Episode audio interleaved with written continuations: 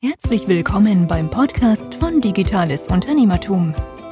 Wir bieten euch Deep Dives zu den unterschiedlichsten Digitalthemen, führen Interviews mit interessanten Unternehmern und Persönlichkeiten und geben euch Orientierung in der digitalen Welt.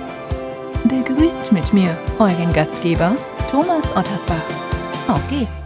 Ja, ich darf euch recht herzlich zu einer neuen Podcast-Episode willkommen heißen. Ich freue mich sehr auf meinen Gast heute, den Professor Dr. Äh, Michael Bernecker. Michael ist Geschäftsführer nicht nur des Deutschen Instituts für Marketing in Köln, er ist auch seit vielen Jahren ja, begleitet der Unternehmen im Rahmen der Digitalisierung.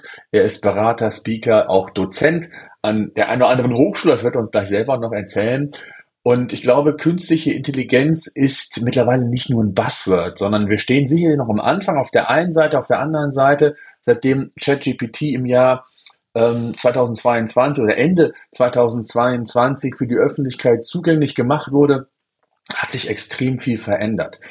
Ähm, jetzt ist zwar so, dass künstliche Intelligenz sehr häufig mit ChatGPT und dem Entwickeln von Textinhalten in Verbindung gebracht wird. Aber künstliche Intelligenz ist nicht nur ChatGPT, sondern kann auch darüber hinaus im Marketing ja sehr effizient mittlerweile eingesetzt werden. Und auch da wollen wir den Blick in dieser Episode mal drauf werfen, weil es, glaube ich, zu kurz kommt, künstliche Intelligenz eben nur mit diesem Thema zu verbinden.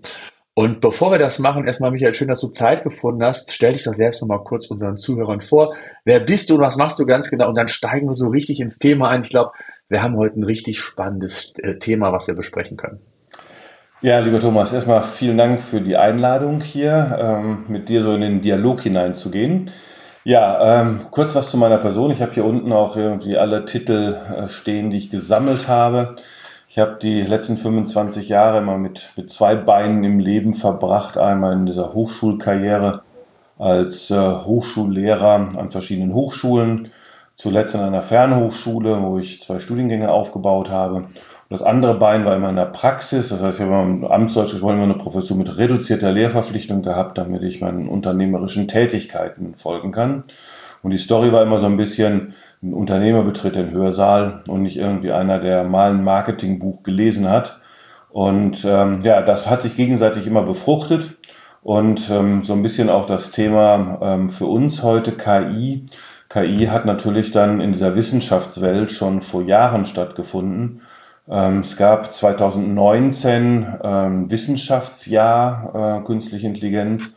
Ja, und in der Praxis kommt das Thema dann natürlich auch irgendwann an und manchmal ist es genau andersrum. Die Praxis bringt Themen in die Theorie hinein, dann heißt es, mit dem müsste man sich mal auseinandersetzen. So, und das war also die letzten 25 Jahre so mein Thema. Deswegen vielen Dank, dass du mich da so mit diesem Thema KI im Marketing angesprochen hast. Na, das ist natürlich nicht nur an mir, also ich glaube, jeder hat sich da jetzt in den letzten Jahren mit auseinandergesetzt. Und ähm, ja, lass uns mal so ein bisschen über Status Quo und Chancen und Co. reden. Was, was ist da draußen eigentlich los? Also, du bist dran, Thomas. Ja, nee, die, die Frage, die ich dir gerne am Anfang stellen will, du hast ja auch, kriegst ja sehr viel mit aus der Praxis, aber aus der Theorie. Ich habe ja ein eigenes Unternehmen, wo wir auch KI einsetzen als Tool und wo auch KI zum Einsatz kommt. Das heißt, ich glaube, wir haben so verschiedene Blickwinkel, aber wo, wo stehen wir heute mit dem Thema künstliche Intelligenz so aus deinem Blick, gerade im Marketing? Was hat sich so nachweislich, ja vielleicht sogar auch seit, seit 2020, seitdem wir mit, von ChatGPT sprechen und ich glaube, es auch so immer mehr im Mainstream ankommt, dass es da draußen künstliche Intelligenz gibt. Ähm, was hat sich nachweislich verändert aus deinem Blickwinkel? Also ich bin ja immer der Meinung, äh, man muss so hands-on Geschichten haben, damit so die breite Masse sich mit dem Thema auseinandersetzen kann. Ja, ähm, an sich, wenn ich so Diffusionstheorie glaube, braucht ein Thema irgendwie 25 Jahre, bis das so äh, flächendeckend durch die Wirtschaft durch ist.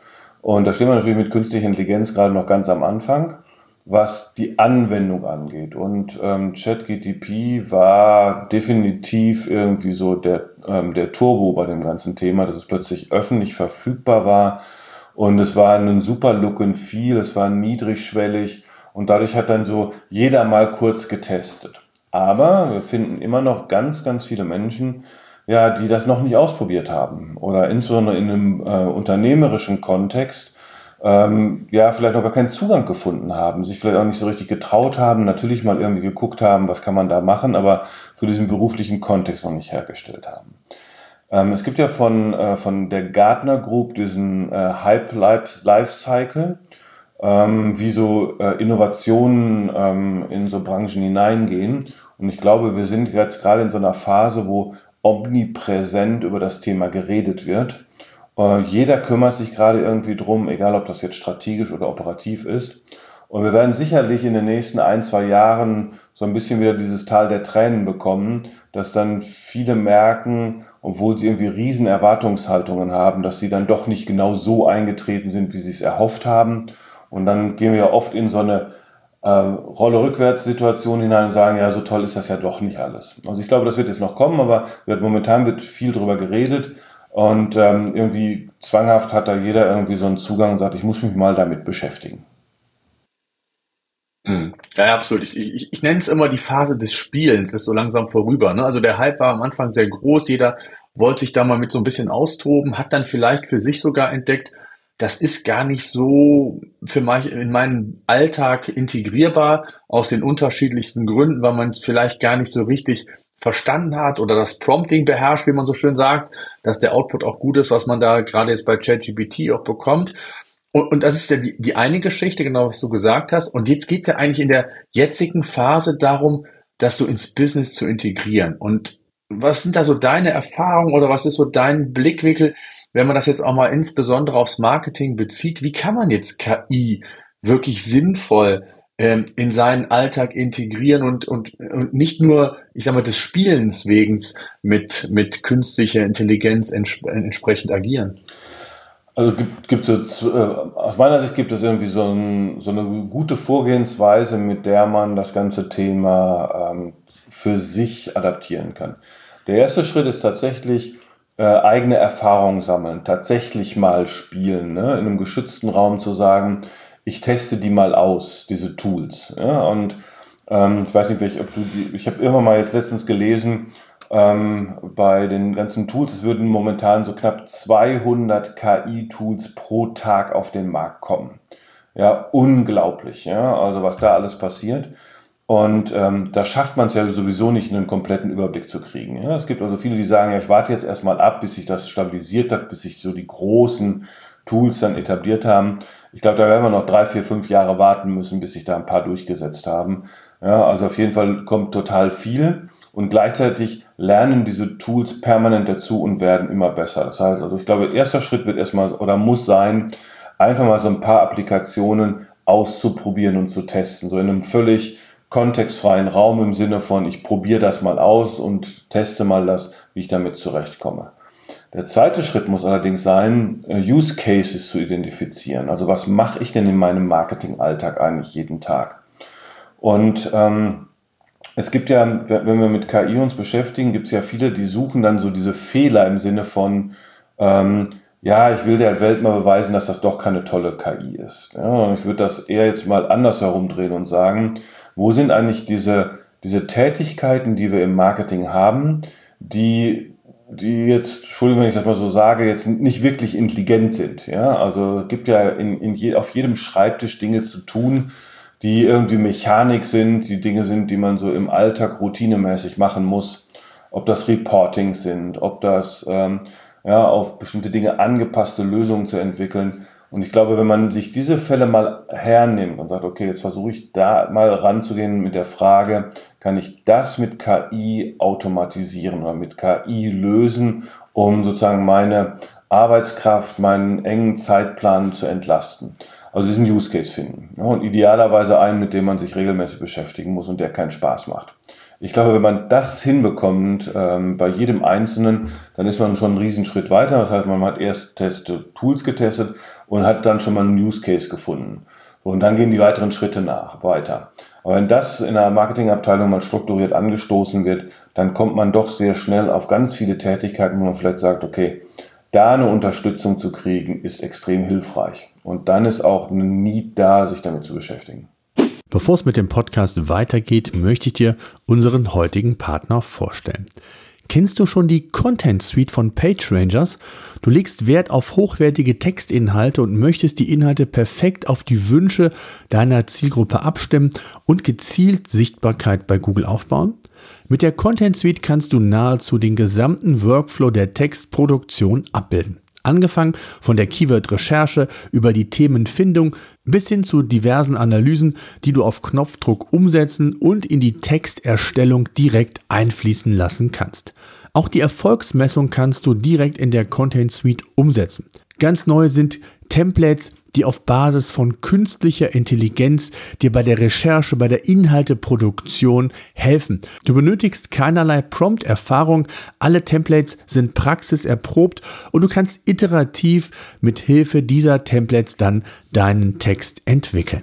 Bei Bedarf kannst du auch eigene bzw. externe Datenquellen aufbauen und an die KI übergeben. Das ermöglicht dir in der Regel noch bessere Ergebnisse für deine Texte als über die reine Nutzung des Sprachmodells. Wie das genau funktioniert und weshalb für den gezielten Sichtbarkeitsaufbau du immer auf den Dreiklang von SEO, Hirn und KI zurückgreifen solltest, erklärt dir das Content Suite Team gerne in einem kostenlosen und völlig unverbindlichen Webinar. Am besten melde dich gleich für einen Test an und lasse dir zeigen, wie du die richtigen Inhalte noch effizienter umsetzen kannst. Einfach digitales-unternehmertum.de slash content aufrufen und kostenlos registrieren. Hast du konkrete Einsatzszenarien, wo du sagst, da macht das heutzutage schon Sinn? Also es gibt ja, es wird viel spekuliert, nicht nur spekuliert, sondern es wird auch viel thematisiert an Use Cases, von denen ich, ich sag mal vorsichtig sage, ich kann mir nicht vorstellen, dass das wirklich auf Dauer zielführend ist, weil es sind zu viele andere Parameter, Blickwinkel, die notwendig sind. Also Beispiel, eine Personas bestimmen via künstlicher Intelligenz. Klar kann künstliche Intelligenz ein Clustering machen aber eine Persona zu bestimmen ist eigentlich sehr individuell. Da sind viele andere Schritte notwendig, Interviews zu führen und so weiter, dass man die Person auch wirklich äh, versteht. Das vergleiche ich immer so wie mit einem Text schreiben zu lassen von ChatGPT, ohne den zu bearbeiten. Das ist auch nicht die Empfehlung, sondern das sollte man nicht tun, sondern man sollte es als Inspiration sehen und dann Hirn und, äh, und, und, und entsprechende Parameter noch mit einbeziehen und daraus dann wirklich die, den perfekten Text zu machen oder in, in, in meinem Beispiel, was Personas angeht. Also hast du konkret Tipps, wo du sagst, das ist wirklich der Use Case, wo ich, genau wie du gesagt hast, auch eine Abkürzung nehmen kann, also wo es mir wirklich im Alltag auch entsprechend hilft? Also, ähm, ich hätte so, so zwei Themen, wo ich sagen würde, das sind sehr naheliegende Themen, mit denen man sich beschäftigen kann. Ähm, das erste Thema ist ähm, ähm, das ganze Thema äh, FAQs, also das ganze Thema Standardfragen von Kunden zu beantworten. Ja, also ne, ich meine, seit sechs, sieben Jahren diskutieren wir Chatbots, ja, und viele der Chatbots, die dann, das sind so die klassischen Pattern-Chatbots, ja, da ist irgendwas, das Ding hat man antrainiert, indem man ganz viele Texte zur Verfügung gestellt hat oder konkrete Antwortlösungen. Dann gibt da einer was ein und dann kommt da die vorgefertigte Antwort raus. Da kann man jetzt die KI hintersetzen. Ja, das heißt also, da habe ich jetzt die Möglichkeit, beispielsweise, wenn ich international agiere, dass ich sage, okay, ich stelle den Chatbot dort zur Verfügung. Der funktioniert 24 Stunden rund um die Uhr, egal wo ich weltweit gerade 14 äh, Uhr habe, da tippt einer was ein und kriegt eine Antwort in seiner Sprache. Das ist, glaube ich, ne, für, für diese Themen, die permanent kommen, ja, ähm, das ist, glaube ich, ein extrem hilfreiches Thema. Und ähm, da kann man halt eben dann auch heutzutage die Tools, man muss ja jetzt nicht auf einen öffentlichen Chatbot oder so ChatGTP zugreifen, sondern da baut man sich ein, der mit den eigenen Daten arbeitet. So, das finde ich ist eine Sache, da kann man nochmal diskutieren, wie intelligent ist das Ding jetzt wirklich. Ja, ähm, das ist, das muss jeder selber rausfinden. Und da werden auch Fragen dabei sein, die der Chatbot nicht beantworten kann. Das ist aber in einem normalen Callcenter auch der Fall. Da ruft jemand an mit einer Spezialfrage und kriegt auch nicht sofort eine Antwort. Ja. So, aber gerade in diesem internationalen Kontext, wo ich mit vielen Sprachen zu tun habe, wo ich es mit mit verschiedenen Zeitzonen zu tun habe, wo ich halt den Service Level sowieso schwierig hochhalten kann, das wäre ein guter äh, Case, wo ich sagen würde, da sollte man sich im internationalen Kontext immer mit beschäftigen. Mhm. Ähm, Punkt.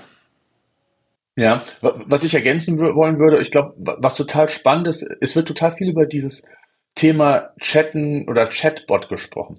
Das Spannende ist, ist ja, du hast es eben gesagt, bisher, ich, das hat früher WhatsApp ganz einfach gemacht. Du konntest irgendwelche Fragestellungen hinterlegen und wenn der Kunde bestimmte Fragen stellte, dann hat er darauf die vorgefertigte Antwort bekommen. Also das Ganze nach entsprechenden Mustern entsprechend darzustellen, ist ja das eine. Das andere ist ja, wie gut schafft es die KI oder ein solches System, was dahinter steckt, auch zu lernen. Also verkaufen zu lernen oder den Kunden besser zu verstehen zu lernen und das individuell.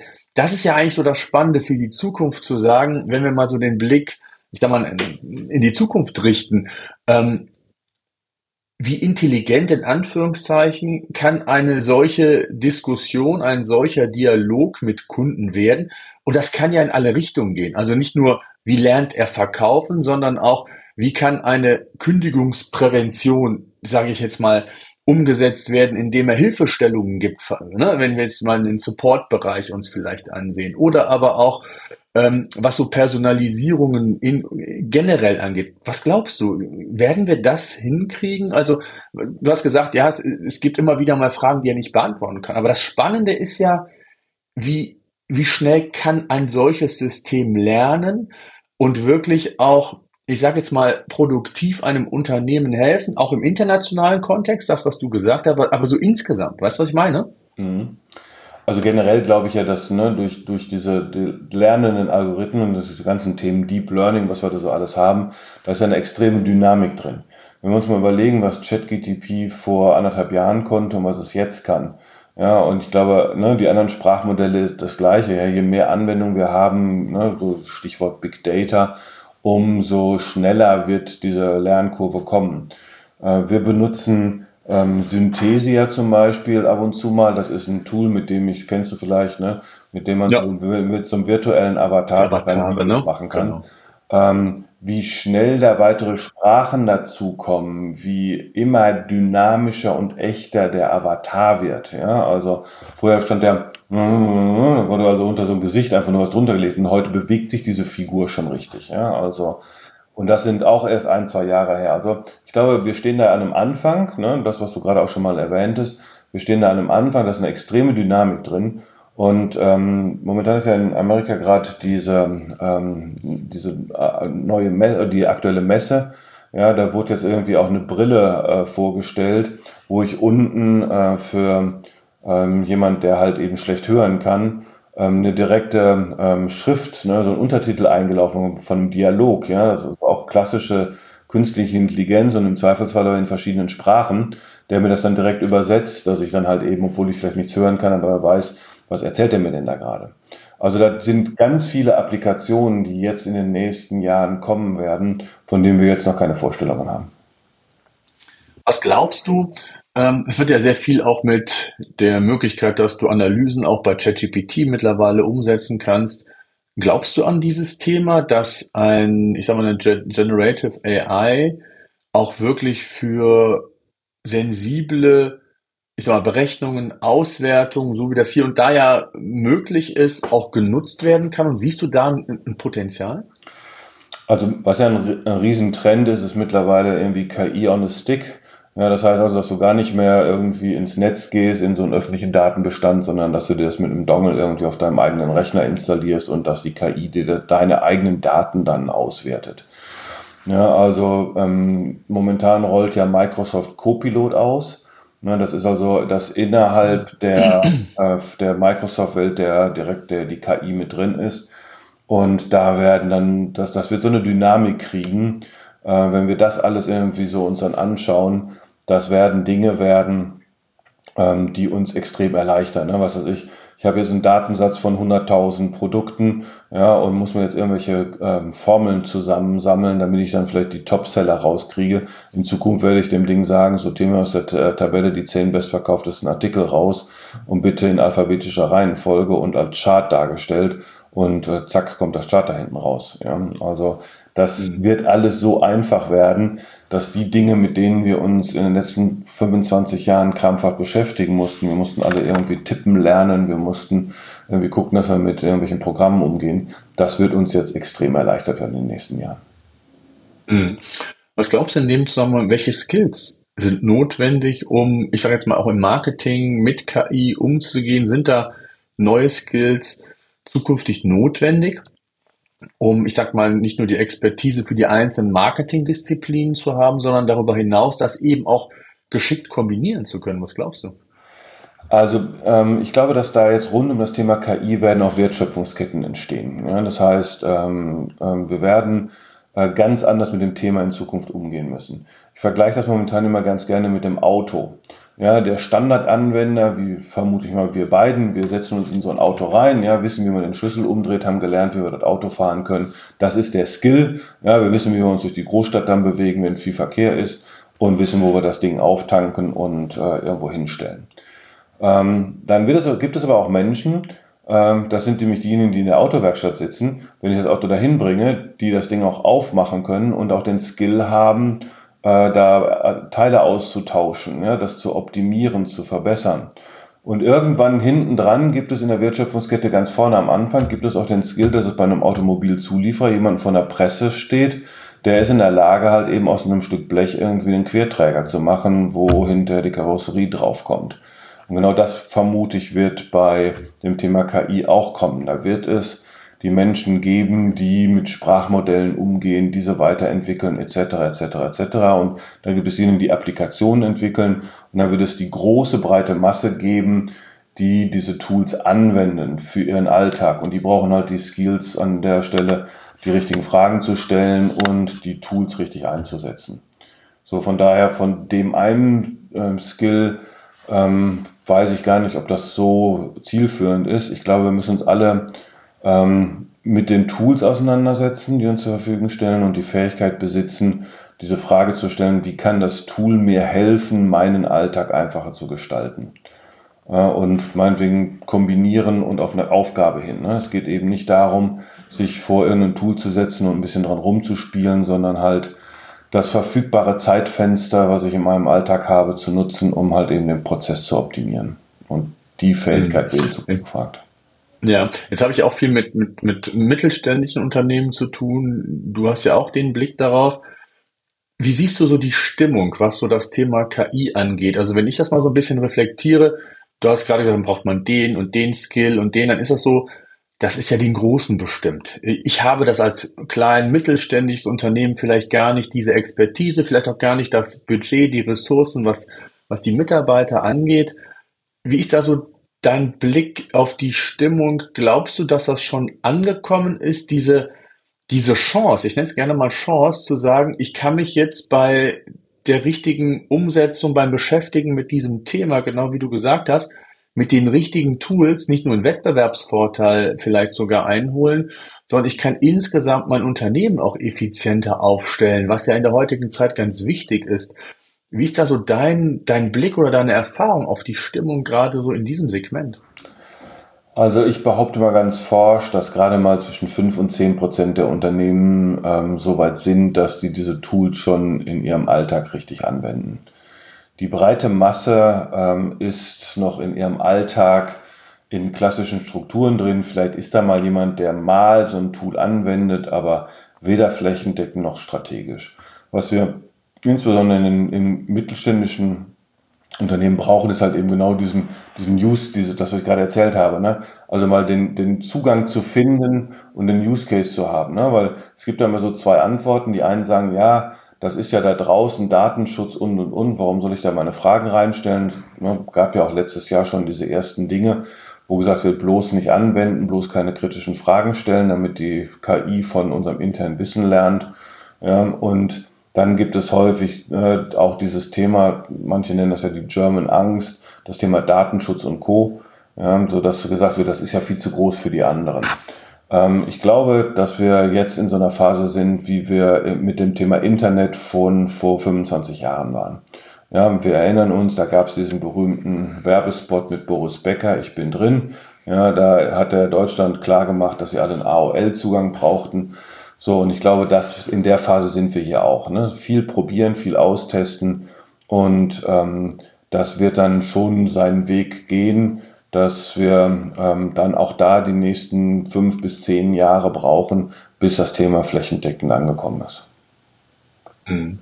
Hast du einen Tipp, wie man da als Unternehmen, die, die vielleicht diese Denke noch besitzen, zu sagen, ich habe noch gar nicht so den Mut gehabt oder die Vision, wie mir KI insgesamt auch im Marketing insbesondere weiterhelfen kann, wie man sich da rantasten sollte?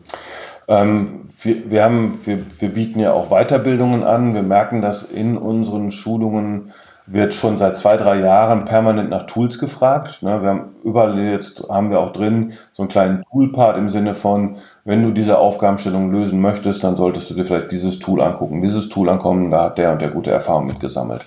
Ähm, ihr also mal wirklich über den, den Tellerrand hinwegzuschauen, sich mit Experten auszutauschen und wir nennen es immer KI-Werkstatt ja, tatsächlich mal sich mit, an, mit externer Anleitung dahinzusetzen, einen Tag und solche Tools mal zu testen und zu probieren, um dann im zweiten Schritt zu der Frage zu kommen, welche Use Cases könnte es geben, dann so ein Use Case tatsächlich auch mal komplett durchzuspielen, ja, und den dann vielleicht sogar zu automatisieren. Ja, und das, das ist meines Erachtens ähm, so der Weg, wie das funktionieren kann. Mhm. Wir haben, wir haben Würdest vor, du sagen, ja? Sorry? Entschuldigung, vor 25 Jahren haben wir in der Industrie einen sehr starken Trend damals zur Automatisierung gehabt, also was, was Produktionsprozesse und Produktionsanlagen anging. Wenn wir uns heute eine Automobilfertigung anschauen oder eine Serienfertigung in der Industrie, ähm, ist die ja hochgradig automatisiert. Ähm, und das fing vor 25 Jahren an. Ja, heute haben fast alle in irgendeiner die kleinen Roboter schon da stehen und äh, ihre Fertigungsstraßen synchronisiert. Es gibt trotzdem noch Fertigungen, die halt eben nicht automatisiert sind. Und ich glaube, dass wir das jetzt in den Bürojobs erleben werden, dass da auch jetzt in den nächsten 10, 15 Jahren sehr viel Automatisierung kommen wird. Da werden Jobs wegfallen. Ja, es werden aber halt eben trotzdem immer noch Jobs da sein für diese Spezialfälle, die halt eben nicht automatisierbar sind. Und ich glaube, wir müssen es auch machen, weil das Thema Fachkräftemangel ist ja so omnipräsent. Wenn ich da nur an die ganzen Verwaltungen denke, ähm, ne, wie viel Arbeitskräfte wir da einsparen müssen, weil der demografische Hammer da jetzt zuschlägt. Ne, da werden wir ohne solche Tools, wird da auch viel nicht mehr passieren. Ne, und dementsprechend ähm, sind wir da jetzt, glaube ich, in so einem Trend drin, der uns auch dieses, dieses Problem Fachkräftemangel auch lösen wird. Mhm. Glaubst du, Bill Gates hat noch vor einiger Zeit gesagt, er glaubt, dass wir irgendwann nicht mehr über die Vier-Tage-Woche diskutieren, sondern vielleicht schneller als die meisten sogar denken von der Drei-Tage-Woche, weil KI eben ganz viele Prozesse, das was du gerade gesagt hast, uns automatisiert abnimmt. Das heißt also, all die Aufgaben, die vielleicht doch hier und da ordentlich Ressourcen binden, die wird uns die künstliche Intelligenz irgendwann abnehmen können, sodass wir uns, oder du hast gesagt, auch die, die Fachkräfte dann auf das Wesentliche fokussieren. Würdest du der These äh, beiwohnen? Die Frage, also das ist ja ein Effizienzvorteil, den ich da habe. Die Frage ist ja, ähm, wer nutzt diesen Effizienzvorteil? Ne? Jetzt bin ich Unternehmer, da sage ich jetzt relativ einfach, ne? ich habe hier ein Arbeitspaket, da brauche ich jetzt aktuell eine Stunde für. Ja, mit KI, mit Training braucht man in Zukunft für das Arbeitspaket nur noch 30 Minuten. Was machen wir mit den 30 Minuten? Ja, jetzt können wir natürlich auf dem Standpunkt stehen, ne, der Mitarbeiter, alles klar, kann jetzt eine halbe Stunde Pause machen oder kann früher Feierabend machen. Ähm, als Unternehmer sage ich, naja, dann packe ich in die halbe Stunde, jetzt frei wird, natürlich ein weiteres Arbeitspaket hinein. Ja, weil das mein Job ist, ja, weil der Mitarbeitende ähm, äh, stellt ja Zeit zur Verfügung. Ja, so, das heißt also, ähm, die Wertschöpfung pro Mitarbeiter.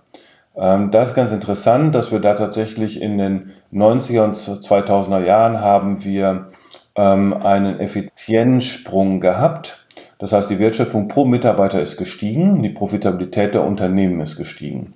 So, und dementsprechend konnte auch Wohlstand äh, in steigenden Gehältern ablaufen.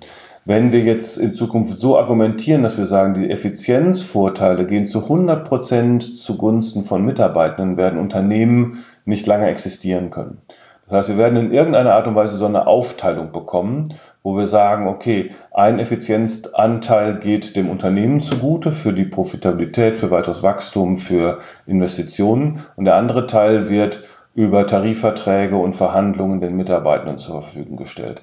Ob das mit mehr Gehalt oder ob das mit mehr Freizeit ist, äh, ich glaube, da werden wir viel dynamisch oder werden wir in Zukunft viel ähm, mehr darüber nachdenken, wie wir das alle gestalten. Ja? Und ähm, ich glaube aber nicht, dass wir auf eine Drei-Tage-Woche in den nächsten äh, zehn Jahren zusteuern. Das glaube ich einfach. Weil die spannende Frage ist ja, die muss sich ja jeder selber beantworten. Was mache ich denn jetzt eigentlich mit der Zeit? Ja, bleibe ich zu Hause sitzen, trinke noch ein Bier mehr, werde zum äh, Zocke und trinke, also beschäftige mich dann nur noch oder mache ich es, wie es ja viele machen, ich suche mir noch einen zweiten Job, ja, weil der erste Job sind drei Tage, wunderbar, kann ich noch irgendwo anders einen Tag arbeiten und verdiene noch mehr Geld. Ja, und ich meine, das ist ja auch irgendwie eine Milchmädchenrechnung. Ja, da, da muss ich wieder aus der Perspektive Unternehmer sagen, du, ich möchte gar nicht, dass du woanders noch arbeitest, sondern arbeite doch bitte lieber bei mir und im Zweifelsfalle gebe ich dir mehr von der Profitabilität ab. Ja, aber das ist eine epische Diskussion, die wir gesellschaftlich führen müssen, die wir in den Unternehmen führen müssen, die jeder von uns selber führen muss. Ja, was machst du mit deiner Zeit? Ja, absolut. Es, es passt auch in die ganze Diskussion äh, rein, dass äh, Generation Z und Y mehr auf Work-Life-Balance, ich mag das Wort nicht, äh, sich fokussiert und eher äh, gar nicht so sehr auf Karriere, Geld verdienen aus ist, sondern so ein ausgewogenes Verhältnis eben von Leben und Arbeiten haben. Da würde, und da kam das ja auch zustande mit dieser Diskussion zu sagen, okay, das passt vielleicht in die Entwicklung rein, dass KI uns Prozesse effizienter gestalten lässt und wir in Anführungszeichen weniger arbeiten müssen, weil es die neue Generation vielleicht gar nicht mehr so sehr will. Also ich gebe dir völlig recht. Das ist eine Diskussion, die, die kann man, glaube ich, äh, ins Ultimo führen. Und ich glaube, ähm, und ich, da gibt es, glaube ich, die eine und die andere Fraktion. Und jeder, wie du gesagt hast, muss es eigentlich für sich selbst äh, klären, was will ich, wo will ich hin und was ist meine Position im Unternehmen. Bin ich Unternehmer, denken wir sicherlich anders als die, die angestellt sind. Und es gibt auch welche, die auch genau die gleiche Diskussion, die sind vielleicht im Homeoffice gut aufgehoben, andere wiederum brauchen auch die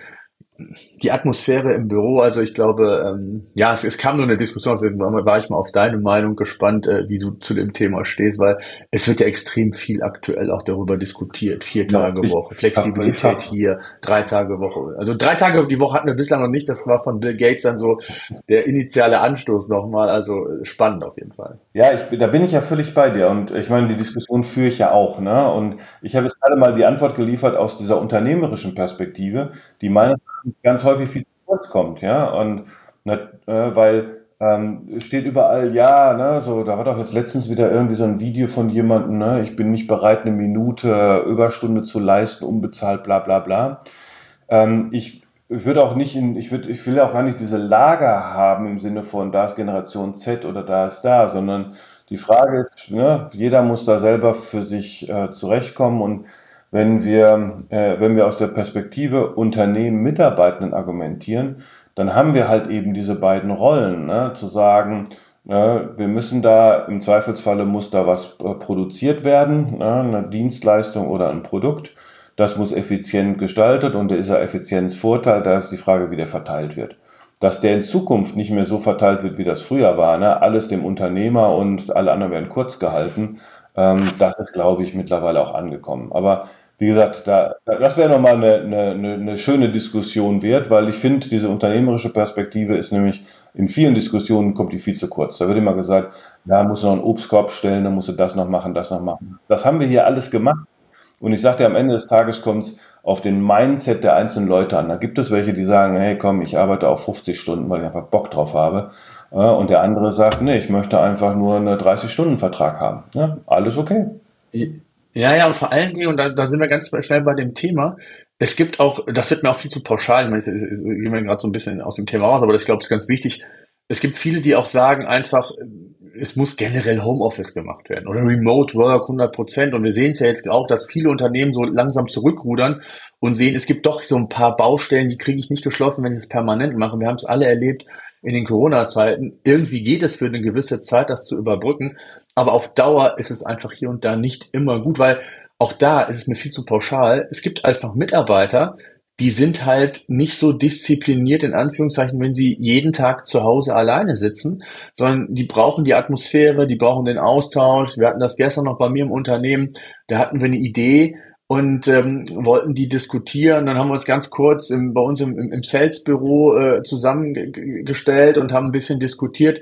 Das ist so aus der ich hätte es bald gesagt, so ad hoc ist das geschehen. Sowas machst du ja nicht, wenn der eine irgendwo in München sitzt, der andere sonst wo und du sagst, ach komm, wir machen jetzt mal ein spontanes äh, Google Meet oder Zoom oder was auch immer. Also da muss man schon individuell drauf achten. Und ich glaube, so, so wichtig wie das ist, ist auch so die Tatsache, um nochmal so den Bogen zu spannen zum Thema künstliche Intelligenz, ist auch wichtig, die Perspektive einzunehmen, wo kann ich hier Unterstützung bekommen? Ne, das hast du eben gesagt, äh, was macht vielleicht gar keinen Spaß? Ja, bestimmte Auswertung. Und ich glaube, KI kann heutzutage so viel leisten, ähm, wo man teilweise sogar der KI in Anführungszeichen Aufgaben geben kann, bestimmte Muster zu erkennen, eine gewisse Tonalität äh, zu überbringen, die das Unternehmen auszeichnet, also Kommunikation nach außen, aber auch vielleicht für die Mitarbeiter nach innen. Ähm, ich glaube, das ist total wichtig, sich mit diesen Themen zu beschäftigen und genau wie du gesagt hast, dann ist es auch einfach wichtig, mal zu testen, sich mal auszuprobieren, sich, wenn man es nicht hat, auch mal Expertise ins Haus zu holen, um um Denkanstöße zu bekommen. Es geht ja gar nicht immer nur darum, ich brauche jetzt von, von jetzt auf gleich die Lösung, sondern oftmals entstehen ja Lösungen erst, indem ich viel teste, indem ich mir neue Ideen einhole, wie, wie ich Wege einsparen kann. Ich glaube, diese Denke kommt zumindest mit den mittelständischen Unternehmen, mit denen ich zu tun häufig viel zu kurz, oder? Ähm, ja, das ist halt eben ne, so die Frage, wie gehst du mit, mit, auch mit der Umwelt um? Ne? Ich meine, ähm, wir, haben, wir haben natürlich äh, extrem, wir haben jetzt auch extreme Jahre hinter uns. Ne? Weil, ne, ob das jetzt Corona war, ob das jetzt Ukraine-Krieg war, eine Ölkrise, Energiekrise, all diese ganzen Themen, da bist du ja permanent nur mit allen Themen beschäftigt und im Zweifelsfalle irgendwie als Feuerwehrmann und nicht als strategischer Denker nach vorne. Und ähm, ich Vergleich das, das ist auch ein ganz schönes Vergleich, ist das ganze Thema E-Commerce, ja. Ähm, wenn du ein klassischer Einzelhändler bist, äh, mit einer eigenen Immobilie, allen drum und dran, dann kommt dieses E-Commerce-Thema, dann ist das erstmal Bedrohung und Angriff auf deine Ressourcen, auf dein Geschäftsmodell. Siehst du das aber als vielleicht als Startup oder als Entrepreneur und sagst, hey, wie kann ich denn das Ding vielleicht für mich nutzen? Hier ist weißes Blatt Papier, ich baue mir mal meinen Shop und mein Ding auf. Hast du zwei völlig unterschiedliche Sichtweisen auf die gleiche Geschichte. Und das werden wir jetzt bei dem KI-Thema auch erleben, dass der Mindset der einen ist, wie können wir das nutzen, was kann uns das bringen, wo können wir uns hinentwickeln. Und dann wird es dann den, den anderen Fokus geben, wie bedroht das eigentlich mein Geschäft und was macht das mit mir eigentlich. Und ähm, ich behaupte gerade bei diesem Thema KI, je höher die Expertise, umso kritischer ist die Reflexion zum Thema KI. Ja, also wenn wir in Wissensberufen sind, ja, da und wo hohe Expertise einen hohen Stellenwert hat, ja, also bei den ganzen beratenden Funktionen, Steuerberater ne, und, und, und, und Rechtsanwälte und Co., ja, da ist das Thema KI im Zweifelsfall wird es nochmal deutlich kritischer gesehen, als wenn ich jemand bin, der nicht so eine hohe Expertise hat, aber irgendwie den Job da machen muss. Ja, so, dann sage ich, okay, dann ist es echt eine Unterstützung. Ja, während der andere sagt, das ist eher eine Bedrohung für mich. Also ich glaube, das werden wir erleben und die Diskussion ist auch nicht zu Ende. Das wird auch noch echt viel Zeit äh, ins Land bringen. Kurze Unterbrechung in eigener Sache. Es geht gleich sofort weiter mit dem Podcast. Ich würde gerne mehr mit dir in Interaktion treten und in den Austausch gehen. Wenn du beispielsweise Fragen zu dem heutigen Podcast-Thema hast oder deine Meinung mit mir teilen möchtest, dann mach es doch ganz schnell und unkompliziert und sende mir eine Sprachnachricht. Egal ob von unterwegs, direkt mit dem Smartphone, Tablet oder auch vom Rechner aus, einfach die Seite digitales-unternehmertum.de slash Feedback aufrufen und du kannst dann bis zu fünf Minuten deine Sprachmessage aufnehmen und direkt an mich versenden. Ansonsten auch immer gerne per E-Mail unter podcast.digitalesunternehmertum.de oder via LinkedIn. So, jetzt geht's aber weiter mit dem Podcast. Weiterhin viel Spaß. Siehst du spezielle Trends, so wenn du mal so den Blick in die Zukunft wirfst, gerade jetzt auch fürs Marketing, was sind so Trends, von denen du glaubst, sie sind nicht mehr aufzuhalten und sie, sie werden uns auf de definitiv weiterhelfen? Also ich glaube, dass dieses ganze Thema, wo wir jetzt gerade hier so, das ganze Online-Marketing-Thema, das, äh, das kriegt eine Dynamik noch weiter. Ähm, und da wird KI auch einen riesen Stellenwert haben. Wir werden ja das ganze Thema Cookies verlieren. Ja, da werden also ne, so dieses ähm, DNA-Tracking, wir werden wieder so einen Weg zurückgehen müssen, wo wir mehr wieder über Segmentierungen sprechen müssen, wo wir über verhaltensbasierte Themen äh, uns ein paar Gedanken machen müssen. Ähm, und da werden KI-Tools definitiv ähm, weitere Schritte machen. Ja, und im Zweifelsfalle gar nicht unsere eigenen sondern die Tools von irgendwelchen Plattformen. Ja, da, also das wird noch viel interessanter werden. Was machen denn eigentlich Meta, Google und Co. mit diesen KI-Themen und ähm, welche, welche Ansätze bieten die uns? Ne? Es gibt ja auch die, die neuen Ansätze, ähm, wo ich Anzeigen gar nicht mehr selber gestalte, sondern wo es die KI der Plattform macht. Und offensichtlich funktioniert das ja auch ganz smart. Also das sind die Themen, die werden nicht mehr zurückgehen. Ähm, der Anteil der Kunden, die unbedingt Print haben möchten, wird auch weiter zurückgehen. Ja, und dementsprechend werden wir nochmal deutlich mehr ähm, Kundenorientierung und Mikrosegmentierung erleben auf der Basis des einzelnen Users, des einzelnen Kunden. Also dieses typische, die Bubble, ja, so das, in der wir uns da bewegen, da wird die Kommunikation noch spezifischer werden. Ja. Also ich glaube, ähm, ich habe da letztens noch mit einem anderen äh, befreundeten Unternehmer darüber diskutiert. Ich glaube, die, die Kunst wird es nachher sein, dass in Sachen Kommunikation in jeglicher Hinsicht zum Kunden hin, in, in den unterschiedlichen Phasen, wo er sich befindet, ob er Interessent ist, ob er Kunde ist, ob er vielleicht Unterstützung braucht. Also die, die Kommunikation untereinander, das, ich sag mal, präventive, was, was Lifetime Values angeht, was, oder Kündigungsprävention, ich habe es eben gesagt, Unterstützung für bestimmte Beratungen, dann Auswertungen vielleicht auch, was ähm, also Prognosen, Predictions angeht, in den ne, Kaufwiederholungen, Stammkunde, also diese Kombination, glaube ich, das wird nachher so die Herausforderung. Ich habe vor einiger Zeit mit der ähm, Data-Verantwortlichen von Obi einen Podcast gemacht. Ähm, Obi hat so zwei Bereiche. Einmal so die internen Prozesse zu, zu äh, effizienter zu gestalten, zu optimieren, aber auch den Kunden vor, zu, zu unterstützen, ob online oder auch sogar im Geschäft bei Obi, also auch stationär, zu sagen, den Mitarbeitenden, Unterstützung zu geben äh, für bestimmte Fragestellungen, die ein Kunde hat, also wo er keine Expertise zu hat. Also da gibt es ja so verschiedene Dinge. Also dieses Ineinandergreifen. Ich glaube, das wird A, die Herausforderung und B, das wird, glaube ich, so das Salz in der Suppe von KI, wo man dann wirklich diese Effizienzgewinne hat und, und, und nicht so diese einzelnen, ich nenne es ja immer so Insellösungen. Ne? Und ich glaube, das wird so in Zukunft die Herausforderung, das mit CRM zu verbinden, das, was du auch sagtest, man braucht vielleicht keine eigenen Kampagnen mehr, das wird irgendwie auch Content Marketing, Social Media Kampagnen. Ähm, klar wird man da immer noch so feinjustieren müssen, äh, das ist auch sicherlich gut so. Ähm, aber ich glaube, so das wird so die, die Zukunft werden, wo sich Unternehmen beschäftigen, oder? Ja, läuft im Kern, läuft es ja auf dieses äh, ganze berühmte Thema Customer Centricity hinaus. Ja, das heißt, ähm, den Kunden interessiert ja eigentlich gar nicht, was wir da hinten dran machen, ob das jemand händisch macht oder ob das jemand äh, irgendwie äh, mit einem automatisierten Prozess ähm, erstellt.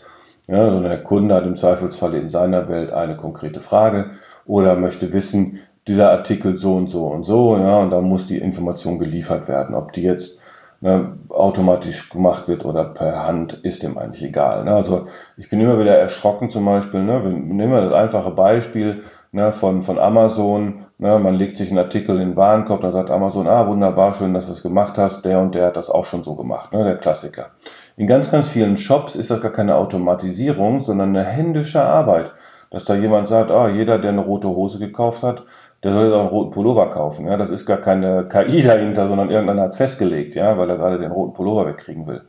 Und ähm, ich als Kunde habe das ja überhaupt nicht wahrgenommen und mich, mich interessiert das auch gar nicht, ob das eine KI ist oder dass es ein Mensch ist. Und deswegen wird das halt eben in Zukunft auch anders ablaufen. Oder ich habe so den, den, den klassischen Fall, den ich immer erwähne, wir haben, wir haben mal vor Jahren einen Karnevalshop betreut äh, in unserem Agenturgeschäft. Und der hatte, ich glaube, 40 verschiedene rote Perücken. Jetzt sollte natürlich für jede dieser Perücke ein eigener Text geschrieben werden. Ja, und irgendwann kam der Text da an und sagte, ey Micha, kannst du mir einen anderen Kunden geben? Ich habe keine Lust mehr auf rote Perücken und den 108. Piraten etc. Ja? So, das ist so eine typische Arbeit, wo ich sagen muss, okay, perfekt für eine KI, ja, weil da hat auch keiner Lust drauf. Ja, und das müssen wir uns auch immer vor Augen halten. Ja, wir haben auch in den letzten Jahren hier in, im Marketing auch Jobs produziert, ähm, die auch irgendwie nicht wirklich intelligent sind. Ja, wo wir sagen müssen, eigentlich müssen wir die Menschen qualifizieren, die sollen blo bloß was anderes machen. Ja, und ähm, deswegen da wird noch einiges auf uns zukommen. Hm. Kennst du Unternehmen, die schon erfolgreich KI einsetzen? Also hast du da schon Erfahrungen oder wo du auch sagst, das ist ein Unternehmen, das hätte ich vielleicht sogar gar nicht vermutet, aber KI bringt genau diesen Effizienzgewinn, von dem wir immer sprechen, oder sind es dann doch eher die, die sagen, ich bin noch in der Experimentierphase? Gibt es da ein Unternehmen, wo du ja, konkret also, schon Erfolgsgeschichten kennst? Ja, also es gibt, gibt einige echt gute Cases, ähm, wo ähm, wo auch so Kombinationen sind. Ja, überall da, wo großes Geld unterwegs ist, ähm, gibt es halt eben KI-Applikationen, die ähm, auch extreme Einsparungen auslösen. Ja, also geh mal in den technischen Service hinein. Ja, da steht irgendeine Anlage in China. Ja, der deutsche Monteur musste früher in den Flieger steigen, musste dahin fliegen. Die Anlage stand fünf Tage still. Ja, heute setzt sich dann der Mitarbeiter da vor Ort eine KI-Brille auf ja, und kriegt halt eben bei jedem Bauteil erklärt, wie er es einbauen muss, ausbauen muss und die KI erkennt, um was für ein Bauteil es handelt und kann vielleicht sogar schon die Fehlerdiagnose machen. Dazu gibt es ein paar Cases ähm, und ähm, wenn wir ähm, bei einem Amazon uns anschauen, was der treibt, ja, da ist extrem viel KI gesteuert schon mittlerweile da drin. Äh, hatte ich ja gerade schon erwähnt, ne, das sind tatsächlich die Auswertungen aus den Datenbeständen, die äh, gut funktionieren. Ähm, und dann kenne ich halt eben tatsächlich auch einige Experten, die machen auch Content-Produktion mit, mittlerweile vollautomatisiert auf dem Level, äh, den du kaum noch unterscheiden kannst von, von echten Menschen. Ich sag mal, früher hat man die Diskussion gehabt in PR-Abteilungen, ähm, ich muss einen festangestellten Texter haben oder einen freiberuflichen und einen freiberuflichen wollte man eigentlich nicht haben, weil der nicht in der Tonalität schreibt wie die eigenen Leute das konnte man oft dann auch mit AB-Test beweisen, dass es auch schon Quatsch ist. Und heute ist es auch so, dass du halt auch Pressemitteilungen, Texte schreiben kannst, die so nah dran sind an dem, was da bis jetzt gestellt worden ist, dass man es kaum noch unterscheiden kann. Also das sind so diese Cases, die aus meiner Sicht ähm, ein großes Thema sind, wo KI schon funktioniert. Wie sieht's denn bei dir im Unternehmen oder in den Unternehmen, das ja mehrere aus? Wie, wie tief ist da KI schon verankert? Und siehst du da schon den Use Case für euch oder in welcher Phase befindet ihr euch? Also wir, wir haben einen, einen sehr naheliegenden Use Case äh, laufen seit über einem Jahr. Ähm, das ist reine Content-Produktion. Ähm, so, wir haben da die Herausforderung gehabt, ähm, dass diese KI-Themen hochkamen. Das war auch schon vor ChatGPT gesagt haben, was macht das mit unserem Geschäftsmodell? So, und da habe ich irgendwie so ein bisschen eine Paranoia dann gehabt, gesagt, jetzt stell dich mal Folgendes vor, da passiert jetzt irgendwas und wir brauchen das hier alles nicht. Ja, wir haben hier mehrere festangestellte Texter, ja, und dann habe ich gesagt, pass auf, wir haben hier ein Tool, ja, das bitte, da geht er jetzt mal dran und damit macht er das. Ja, so, dann passierte was Interessantes, das, was ich gerade schilderte. Der eine oder andere sagte dann, ja, nee, das ist nicht so gut. Ja, so, und hat das dann so weggebügelt. Ja. So, und eine Kollegin, die brannte aber dafür, sagte, nix, das ist super, ja. Also da muss man nochmal dran gehen, ist auch klar, ja, muss auch nochmal. So, und dann haben wir uns halt eben für die Content-Produktion haben wir uns einen Prozess erarbeitet. Und zwar nicht nur mit einem Tool, sondern mit mehreren Tools. Wir wollten die Qualität hochkriegen, wir wollten die Qualität deutlich besser haben, als irgendwie einzelne öffentliche Tools haben. Wir wollten äh, Videocontent dazu produzieren, wir wollten Bildcontent dazu. So, dann haben wir einen Monat lang rumgetestet und gesagt, das geht jetzt. Und dann sind wir nochmal zu den Leuten hin, die früher gesagt haben, nee, läuft nicht, haben das mit denen in einer Werkstatt, tatsächlich haben sechs Leute am Tisch gesessen, sechs Leute mussten einen Text schreiben, und einen Text da mit dem Prozess erstellen und einen Content produzieren. Und alle, alle haben hinterher gesagt, okay, das geht. Ja, und dann haben wir gesagt, okay, so, und jetzt wird das drei Monate lang gemacht. So, und dann war das Thema auch vom Tisch. Ja, haben alle gesagt, okay, jeder hat so mit seiner Fähigkeit für sich den Prozess adaptiert. Und ähm, das funktioniert jetzt echt gut, also auch bei Themen, die weiter weg sind von den Menschen. Äh, aber da tauchte genau das auf, was ich gerade beschrieben habe. Die Germanisten, ja, die haben sich damit schwerer getan als diejenigen, die es irgendwie so dazugelernt haben. Weil die Germanisten dann gesagt haben, hey, das ist doch mein Job, da habe ich doch Bock drauf, Text neu zu entwickeln, zu strukturieren etc. So, und da ist halt eben die Frage, okay, ja, die High-End-Themen, die musst du sowieso noch händisch machen. Da haben wir also so einen Prozess laufen, den wir auch immer wieder uns anschauen, gibt es neue Tools, wie können wir das weiterentwickeln. Ähm, und ähm, das ist so ein Thema, wo wir Freiräume geschaffen haben für andere Bereiche. So, das, das ist so das Thema, mit dem wir da gerade arbeiten. Mhm. Ein Thema, wo ich KI auch sehe, auch in diesem Content-Bereich, so das Thema Content Recycling. Also vorhandenen Content für andere Plattformen umzu oder aufzubereiten, also beispielsweise ein Video mit, mit Opus in verschiedene Segmente zu schneiden für Social Media Kanäle. Das heißt, äh, künstliche Intelligenz zu nutzen, um Abkürzungen zu nehmen. Ist das auch schon bei euch ein Thema, wo ihr auch viel mit experimentiert? Genau, wir experimentieren. Wir haben jetzt ein so ein Tool, da habe ich jetzt gerade den Namen vergessen. Äh, da nimmt man einen Blogbeitrag, da macht aus dem Blogbeitrag ein Video. Das war, ist der totale Hammer, ja. Also das war, also das ist jetzt kein High-End-Video, ja, aber wenn du einen, einen Blogbeitrag noch mit einem Video zusätzlich anreichern möchtest, super. So, damit testen wir gerade ein bisschen rum.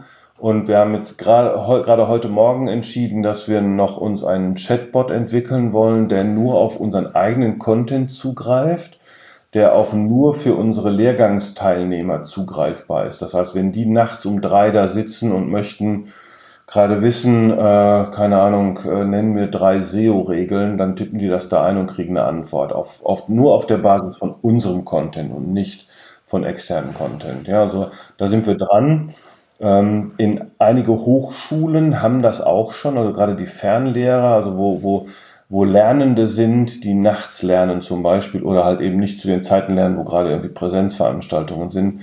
Da beschäftigen sich einige mit diesen, ähm, mit diesen KI-Chatbots, die halt eben eine tutorielle Begleitung erzeugen, ja, wo du also deine, nochmal deine Fragen stellen kannst, die du so in einem Lehrtext nicht findest. Mhm. So, da, das ist ja. definitiv ja, das ein Thema.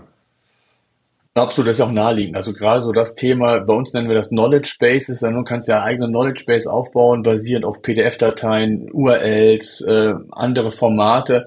Und die du dann quasi an die KI übergibst, was zur Folge hat, dass der Output ein viel besserer ist als ein, das Sprachmodell als solches, was ja nur beim begrenztes, in Anführungszeichen, inhaltliches Verständnis dann verfügt oder verfügen kann, weil die Tiefe oftmals gar nicht da ist. Und und das ist natürlich auch ein Bereich, wo man sich differenzieren kann, indem man eben genau was du gesagt hast, eigene Daten, eigene Bestände, eigenes Wissen, äh, Know-how entsprechend äh, nutzt, um dann das der KI zu übergeben, aus den unterschiedlichsten Gründen. Auf der einen Seite, das, was du gesagt hast, dass man in die Kommunikation gehen kann, das heißt Fragen stellen kann, aber auch zum Beispiel Recherchen das, was wir eben schon besprochen haben. Also auch für, für Textideen, für Recherchen, für Themenrecherchen, auch für die Textumsetzung als solches äh, kann man das natürlich nutzen und, und wird dann immer bessere Ergebnisse herausbekommen als jetzt nur rein über, über äh, GPT, ähm, in welcher Version auch immer. Also das glaube ich auch, dass das ein, ein Riesenthema ist. Ähm, Michael, da, da, da wird ja gerade viel passieren. Also ich glaube, ne, glaub, heute oder gestern ist auch dieser GPT-Marktplatz, glaube ich, gelauncht worden. Ja, wo ich halt eben mir meinen eigenen Bot bauen kann mit meinem eigenen Content und der jetzt halt eben über so eine Plattform verfügbar ist. Also da werden wir jetzt auch viel mehr erleben, wie auch nochmal qualitativer Content anders aufbereitet wird. Ja, das macht total. Und es ist vor allen Dingen, die Barriere ist so niedrig für Unternehmen. Also dazu sagen, ich integriere da jetzt Unternehmens, äh, äh, Informationen und, und lasse da mein, meinem Kunden oder wem auch immer da Zugriff zu. Einzig und allein, die Diskussion geht da natürlich ein bisschen unter. Die haben wir am Anfang geführt, ist so das Thema DSGVO, ne, weil jeder weiß, wenn ich Daten bei GPT denen gebe, dann werden die einmal quasi an OpenAI rübergespielt und klar sagen sie, äh, dass sie die nicht weiterverarbeiten, aber sagt das man einem Unternehmen, was eine Compliance hat, äh, dann wird es schon schwierig. Ne? Ja. Ja, das ist genau dieses Thema, ne? Also äh, das ganze Datenschutzthema. Und ich möchte natürlich, dass zum Beispiel, wir haben das auch diskutiert, ja, also ähm, wir haben relativ viel ähm, ähm, Traffic auf unserer Webseite und ich sehe halt eben auch, äh, wo der Traffic herkommt, ja, und ich sehe halt eben auch, dass da die diversen Tools, ne, das fängt bei ganz harmlos bei irgendwelchen Plagiatscannern an, die unsere Webseite scannen, um hinterher Ne, Studierender reicht eine Bachelorarbeit ein, ja, und der Plagiatscanner zeigt, auf da und da kopiert, ja. So, wir haben überlegt, können wir den ausschließen, ja. Ich möchte verhindern, dass diese Bots ähm, da auf meinen Content zugreifen, ja. So, Google sagt aber klipp und klar, nee, das geht nicht. Wenn du den ausschließt, ja, wenn du mich ausschließt, dann schließt du mich auch als Suchmaschine komplett aus, ja. So, das heißt also auch, wie schützen wir äh, Inhalte, wie schützen wir unser Know-how? Ja, da, das ist halt eben eine Riesendiskussion. Ähm, auf der einen Seite, ne, so nach dem Motto, stell dich nicht an, ja, äh, ne, wenn es veröffentlicht ist, es draußen, das ist ja manchmal so die Denkweise. Ne, aber gleichzeitig, wir haben zum Beispiel letztens jetzt den Fall gehabt, ne, komischerweise immer vor Weihnachten, so vier Tage vor Weihnachten, kriegen wir plötzlich äh, eine automatisierte Ant äh, Mail von einer Rechtsanwaltskanzlei, die behauptet, wir hätten ein Bild in einem Blogbeitrag verwendet und hätten die Rechte nicht dafür und sollten jetzt 250 Euro überweisen. Dann habe ich aber nur, weil ich wirklich die Zeit hatte, habe ich nochmal genau nachgeguckt, habe das Bild mir angeschaut und habe festgestellt, das war nicht identisch. Ja, das war, das muss der Bot, der war nicht schlau genug von denen. Ja, der hat also unser Bild gesagt, das sieht genauso aus wie da. Und tatsächlich der Hintergrund, das war auch sehr, sehr ähnlich, aber da waren ein paar Sachen anders. Ja, und wir haben es definitiv von Pexels gezogen, wo ich das halt eben rechtefrei verwenden darf. Aber dieses andere Bild schien in einer anderen Datenbank drin gewesen. Also solche Sachen passen auch, passieren auch. Also wir müssen schon noch die, ähm, die Fähigkeit besitzen, das zu hinterfragen. Ja was, was da halt eben an KI ausgespuckt wird und müssen es doch nochmal die Fähigkeit haben, alles zu überprüfen. So, und da komme ich wieder zu meiner Wurzel zurück. Äh, Wissenschaft heißt eben nicht, irgendwelche Quellen einfach nur abzuschreiben, sondern nach dem Original zu suchen und da zu gucken, wie es da stand. Ja, also auch das, was wir ja auch jedem sagen, glaube nicht den Fake-Nachrichten, sondern hinterfrage das. Kann das überhaupt sein? Ja, und das wird bei den KI-Themen genauso sein. Naja, absolut. Also ich meine, die Möglichkeit gibt es unabhängig, du hast eben gesagt, von Google, du kannst ja den, den Bot von OpenAI oder OpenAI kannst du ja quasi ausschließen über die Robots.txt, ohne dass Google da jetzt irgendwas gegen hat, sondern die, Diskussion gab es auch bei den Verlagen immer wieder. Also es gibt Möglichkeiten, die auszuschließen, ohne dass man da Google, ich sage jetzt mal, mit auf die Füße tritt. Aber genau das ist das Thema. Ne? Auf der einen Seite will ich meinen Inhalt schützen ja, das andere ist, wie will ich ihn weiterverarbeiten, nutzen? Das ist ja auch die Frage, ohne dass ich da in die DSGVO ähm, ähm, reinkomme. Und ähm, das muss man natürlich auch bei diesen ganzen KI-Diskussionen, wie weit nutze ich oder wie tief nutze ich KI jetzt im Unternehmen insgesamt, das muss natürlich jeder für sich selber noch sehen, weil da gibt's äh, dieses berühmte Damoklesschwert DSGVO, das ist nicht geklärt, auch mit dem neuen Privacy Shield habe ich auch schon eine Podcast-Episode äh, zugemacht äh, mit dem Max Gregor. Ähm, ja, das ist halt auf dem Papier so, aber es ist noch nicht so rechtskonform, wenn da große Unternehmen mit ihren Compliance-Abteilungen an Anwälten und wie auch immer, dann muss man da schon noch vorsichtig sein und das muss man einfach auch wissen. Okay. Ja, sehr schön, Michael. Ich danke dir sehr für deine Zeit, für deine Perspektive und für auch für deine, deine Blickwinkel mal. Ähm, ich glaube, dass wenn wir uns in einem Jahr oder zwei hier hinsetzen, dann wird dieser Blickwinkel ein völlig anderer sein. Da bin ich mir sehr sicher, weil so viel passiert ist, was wir heute vielleicht noch gar nicht so vor Augen haben weil ich glaube, es so schnelllebig sein wird, wie KI sich äh, rasant weiterentwickeln wird. Und die Zyklen, die wir heute uns vorstellen, äh, in, in fünf oder zehn Jahresschritten, vielleicht sind sie doch viel kürzer, als wir, als uns allen vielleicht sogar lieb ist. Das werden wir sehen. Also von daher danke dir sehr und äh, bleibt alle gesund. Vielen Dank. Vielen Dank dir, lieber Thomas, und genau allen Zuhörern. Viel Spaß bei dem Thema KI und auch ich bin total gespannt, wenn man sich das in drei, vier Jahren nochmal anschaut und denkt Gott, was haben wir denn da erzählt? Ja. In dem Sinne, Dankeschön und Tschüss.